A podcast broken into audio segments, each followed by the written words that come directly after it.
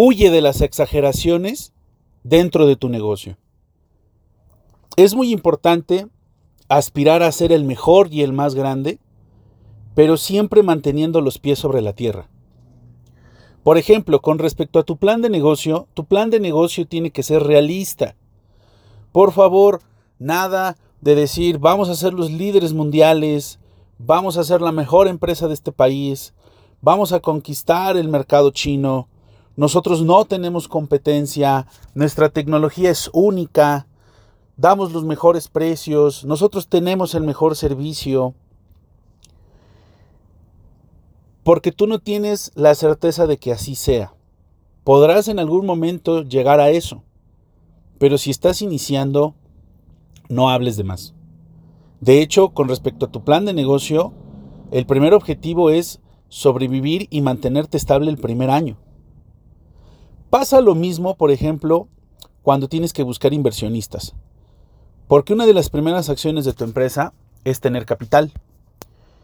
Y qué mejor tener capital que no venga de tu bolsa. Tienes que tener mucho cuidado, sobre todo si es un banco o aunque sea un inversionista privado. Tienes que tener muy claro qué es lo que puedes ofrecer y hasta dónde te puedes comprometer. Cuidado con hacer cuentas de ventas que tendrás en el futuro que todavía no se han concretado. Cuidado con hacer proyecciones de ingresos cuando todavía no has iniciado. Tienes que ser muy cuidadoso con eso. No prometas cosas que no vas a poder cumplir. Lo mismo pasa cuando tienes que buscar ampliar tu cartera de clientes. Es muy importante que cuando aspires a tener un nuevo cliente, ofrezcas cosas que puedes cumplir. Yo te cuento, por ejemplo, que cuando yo tengo una cita con un nuevo cliente para empezar a ofrecer mis servicios, procuro no caer en la redundancia de ofrecerle los mejores precios o el mejor servicio.